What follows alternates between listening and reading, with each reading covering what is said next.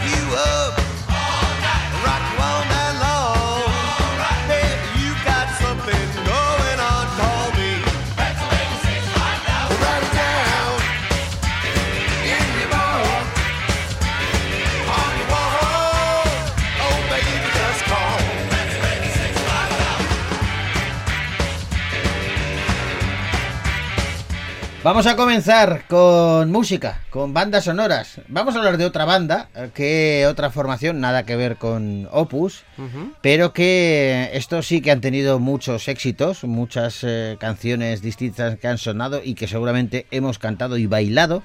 Y también han tenido, han sido su fama tal que han tenido película. Sí. Una peli que es eh, documental, se titula Aja The Movie. Ujú. ¿Vale? Y eh, la verdad es que es un documental que ha resultado muy interesante y en él recopilan la historia de este grupo y nosotros nos hemos quedado pues con uno de sus temas más reconocidos.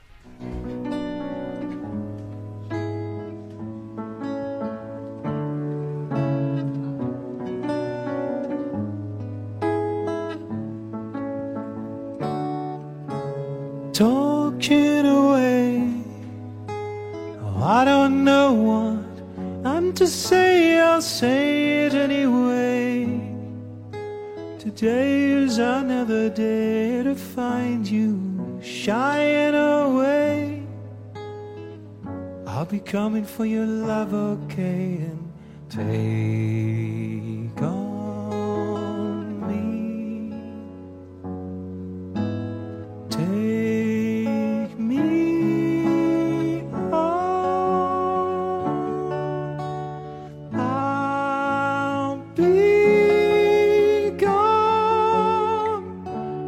day or two.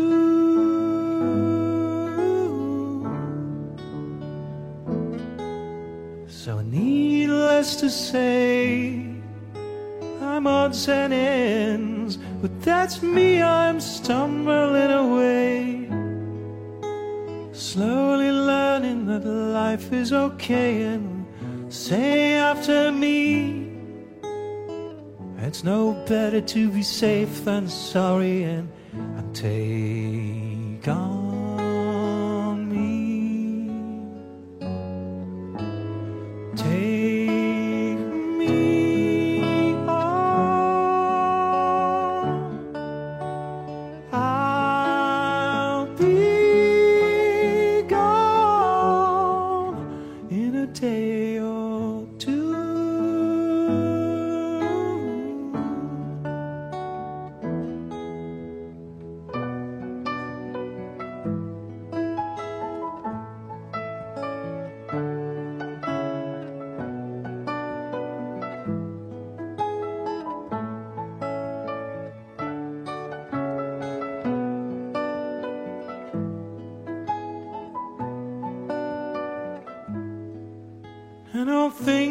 that you say. Is it life or just to play my worries away? Bueno, es claro, es que eh, eh, la primera versión de este tema de Aja era mucho más Popera, mm, más sí, movida. Ujú. tenía mucho más ritmo, Sí. pero para la película, bueno, pues han querido tranquilizarse un poco. Muy bonito. Eh, hacer una versión de. Hay que hacer una versión, canción. una versión más tranquila, más relajada. Muy bien. En fin, ella nos ha llevado hasta, hasta el momento de irnos al cine.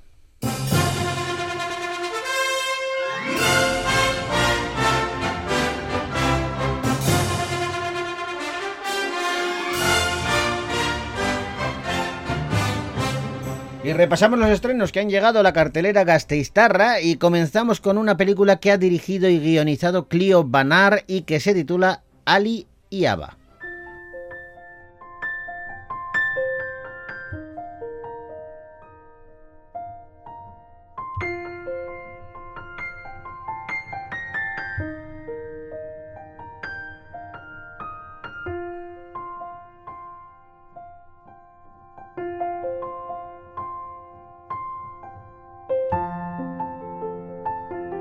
No sé si será intencionado o no, o, o- o causado por mi neurona, que a veces se va de vacaciones, y como, es en agosto, pues eh, lógicamente a veces estoy con piloto automático. Sí.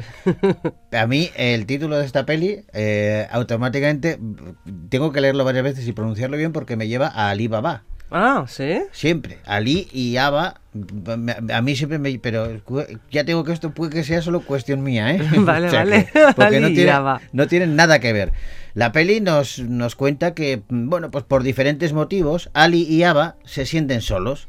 Se conocen a través de Sofía, es la hija de los inquilinos eslovacos de Ali, a quien Ava cuida. Y a partir de ahí, y durante un mes, una conexión muy profunda comienza a crecer entre ellos, a pesar de las secuelas de la relación anterior de Ava y de la confusión emocional que tiene Ali. Todo ello está alimentado sobre todo por la pasión que ambos sienten por la música. ¡Venga! Ahora, ¡Corre, corre, corre, corre, corre, corre! ¡No te prisa! ¡Corre! ¡Venga, te vas a empapar! No hace falta, ¡Sube! gracias. ¡Vamos, sube! ¿Te gusta la música? Sí, me gusta mucho el country. Ah, pues nada, entonces te dejo aquí. ¿Algo más te gustará? Me va el folk. ¿Folk? Joder, vamos a peor. Pues venga, vamos allá. ¿De qué conoces a la familia de Sofía? Son inquilinos míos. Nos hemos hecho amigos. ¿Tienes hijos? Sí, cuatro. ¿Cuatro? Caray. ¿Quién es? Una película dirigida por Clio Barnard con Adil Adkar, Clay Rasbrook y Eloya Torquia, entre otros. Y es la cuarta película de esta directora que dice que mm, esta película la ve de una manera parecida a otra de sus películas, a The Selfish Giant, que es un retrato ficticio de la vida de personas reales hecho con la participación de las personas en las que se basa el retrato. ¿Me entiendes, verdad? Se ha inspirado en una mujer llamada Río, en la que Ava está ligeramente basada, y un hombre que se llama Moi, que inspiró el personaje de, Ali. Y, ellos eh, dicen que los dos son unas personas extraordinarias porque han vivido muchas dificultades y han tenido una vida muy dura, pero son muy fuertes y muy cariñosos. Y Moi es además el dueño de muchas casas, además de actor, y es el casero de los inquilinos que se ven en la película. Los inquilinos eslovacos son los inquilinos que conoció la directora cuando quedaba con él para hacer otras películas. O sea que tiene muchas dosis de realidad Eso es. la película y quizá eso le aporte todavía una mayor credibilidad. Ali y Ava, una peli que podéis ver ya en los cines de Vitoria Gasteiz.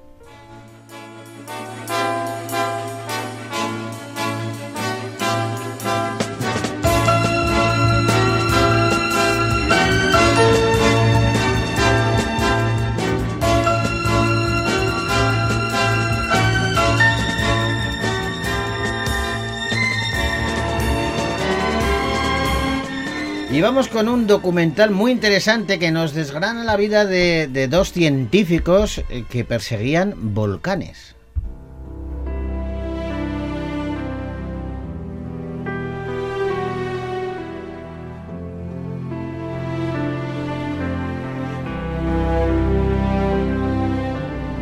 El documental Fire of Love eh, presenta la historia de, de dos intrépidos y apasionados científicos, Katia y Maurice Kraft, que murieron en una explosión volcánica haciendo exactamente lo que les unía, desentrañar los misterios de los volcanes y capturar imágenes impresionantes. A través de, su archivo de imágenes, precisamente, así como de escritos e ilustraciones recopiladas para trazar sus aventuras, vamos a descubrir eh, pues, eh, todos los hallazgos científicos y el profundo vínculo emocional que tenían. Vemos y comprendemos el trabajo de esta pareja durante 20 años en los que hubo mucho esfuerzo, mucho sacrificio y mucho amor. This is Katya. And this is Maurice.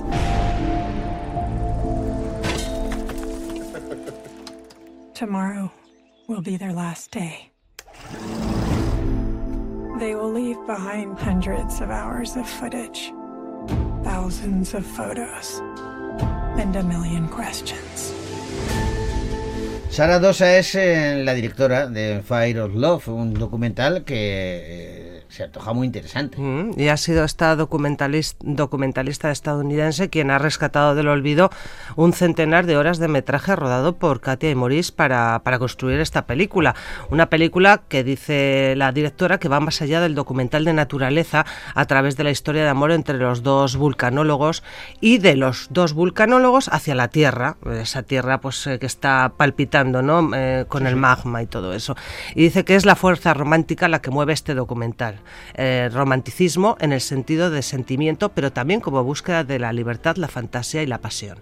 La verdad es que tiene, tiene buena pinta y, y llama mucho la atención, poderosamente la atención. Eh, bueno, pues cómo sería la vida de, de esta pareja, ¿no? Es que, que, que- que eh, iba de volcán en volcán, que se estaba jugando la vida, nunca Ujú. mejor dicho, y de hecho la Se perdió. la jugaron y la perdieron. Y una cámara abandonada registra, re- ha, ha registrado las últimas imágenes hasta que, hasta que acaba la... Iba a decir la cinta, sí, la cinta sería, sería una cámara Bueno, de vídeo. Hablamos de, Bueno. que de una historia real, ¿eh? Sí, sí, es una Porque, historia real mm, con imágenes reales de estos volcanólogos. Eso es. Fire of Love, una peli que podéis ver ya en los cines de Vitoria Gasteiz.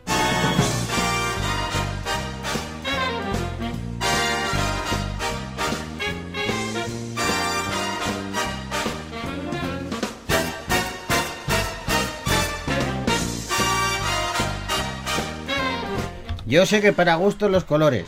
Pues ¿Cómo me gustan a mí las pelis de este hombre? Las de Liam Neeson, yo es que me, me divierto mucho. Eh, sí, es verdad. Es cierto que están construidas todas con cortadas por el mismo patrón. Sí. Pero mm, me- me atraen, me atraen. Llega de nuevo Liam Neeson con El Mediador.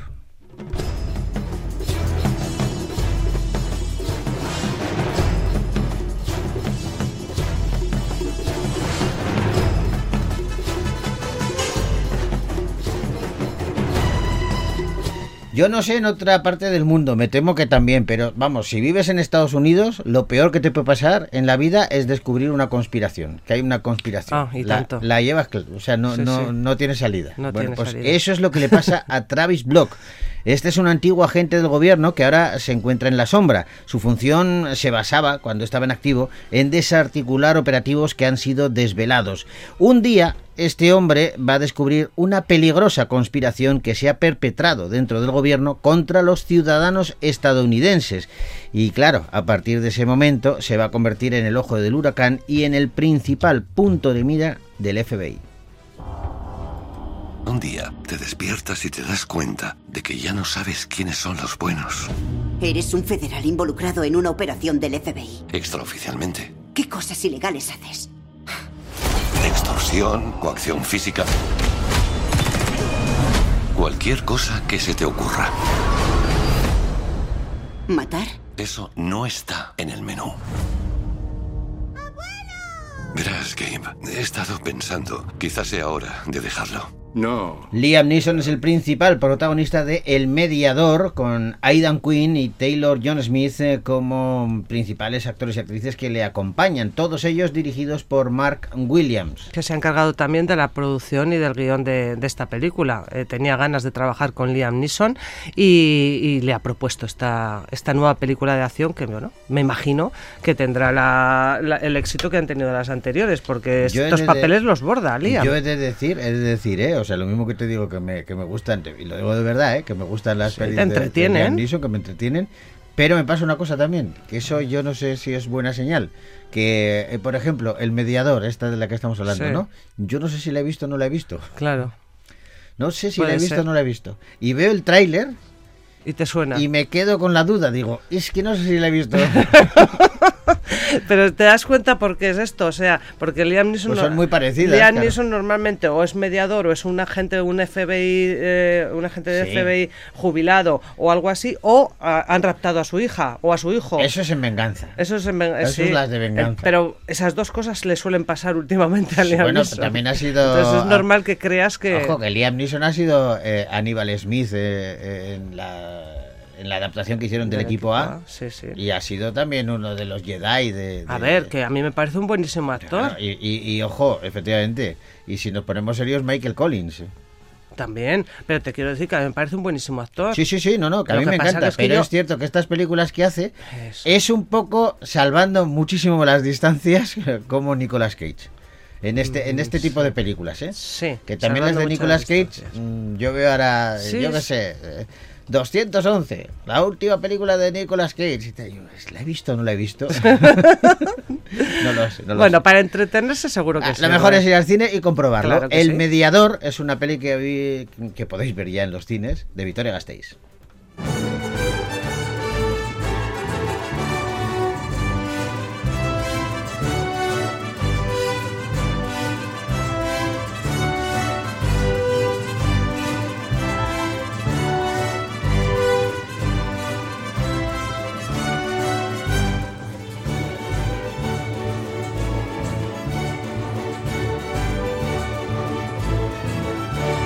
¿Ves? Sin embargo, me dices, ¿has visto After Amor Infinito? Y te digo, no.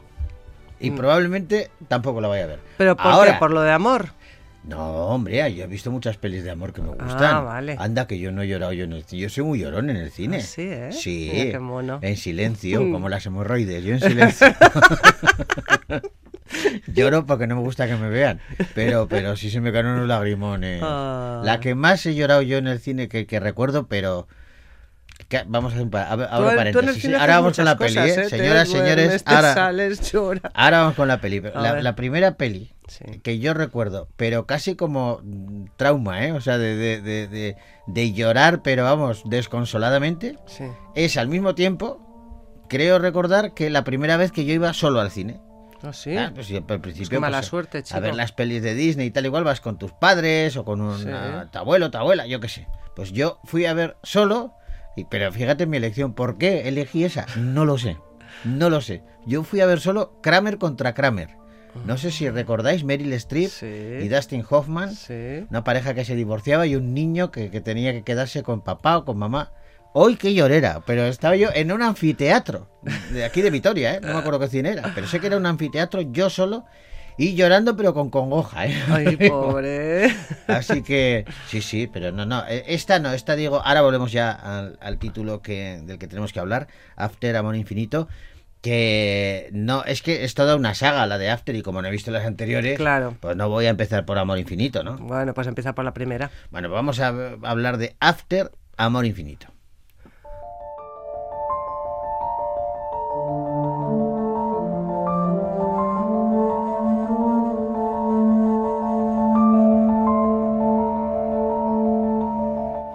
La relación de Tessa Young y Hardin Scott ha pasado pues, por muchas dificultades, de hecho también por varias películas. Que, bueno, pero esas dificultades por otro lado también han conseguido que su unión y su amor se fortalezcan. Cuando la verdad sobre sus familias ha salido a la luz, ambos han descubierto que no son tan diferentes como pensaban. Tessa ya no es esa chica dulce y buena que, que, llegó un día a la universidad y Hardin ya no es el chico cruel del que se enamoró. Ahora ella es la única persona capaz de comprender, entender y calmar a Hardin. Pero el secreto que esconde es tan grande que provoca que él se aleje absolutamente de todo, incluso de su alma gemela. ¿Cuánto tiempo llevas escribiendo sobre nosotros? Vivía su vida para él mismo. Y entonces todo cambió.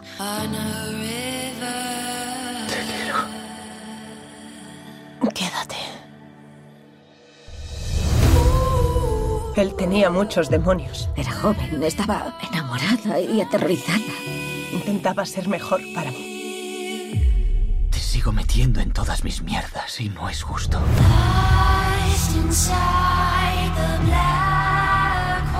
Sé si puedo seguir luchando para salvarlo a él y no a mí misma. Debemos estar un tiempo separados. No puedes huir de ti misma, yendo de un sitio a otro. Madre mía, esto es un culebrón, pero vamos. eh, Mm, en toda ley. Sí, sí, sí. Castile Landon es quien lo dirige y Josephine Langford, Hero Fine Stephen y Luis Lombard sus principales protagonistas. Sí, el guion es de Sharon Soboil, pero está basada en la novela de 2015 del mismo título, De Anna éxito. Todd. Mm. Y esta sería la cuarta entrega de la serie de películas de After.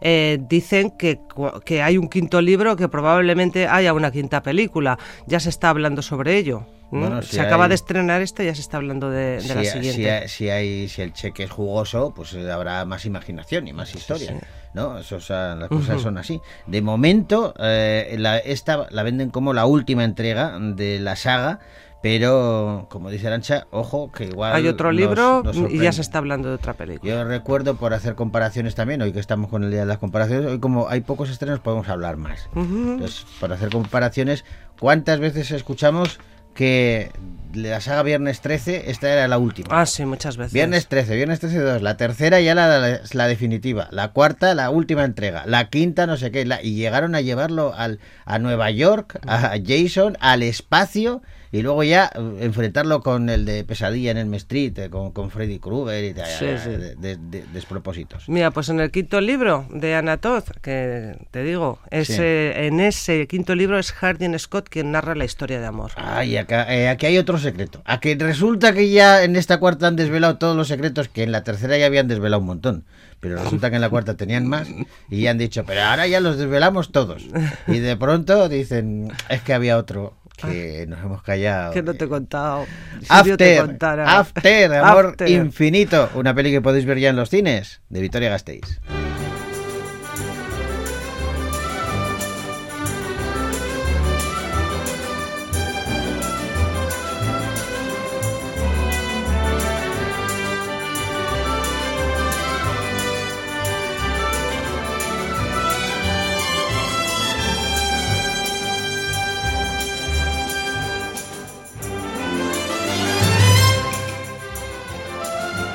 Pues tenemos que despedirnos hasta la semana que viene. Arancha, Vale. eh, lo hacemos con música. Eh, fíjate, es Adam Levine eh, quien eh, hoy pone la voz cantante en este tema que pertenece a la película que hicieron de la patrulla canina. Ole. Ya sabes, los, los perricos estos, los, Los perretes que sí, que uno es bombero, otro... Eso es tremendo. Policía, Vivir en ese pueblo tiene que ser tremendo. tremendo. O sea, solo hay un bombero, un, uno de la ambulancia, otro policía y son perros todos. Son perros. Pero son los mejores, ¿eh? La patrulla canina. La patrulla canina. patrulla canina. Con ellos decimos hasta la semana que viene. Agur.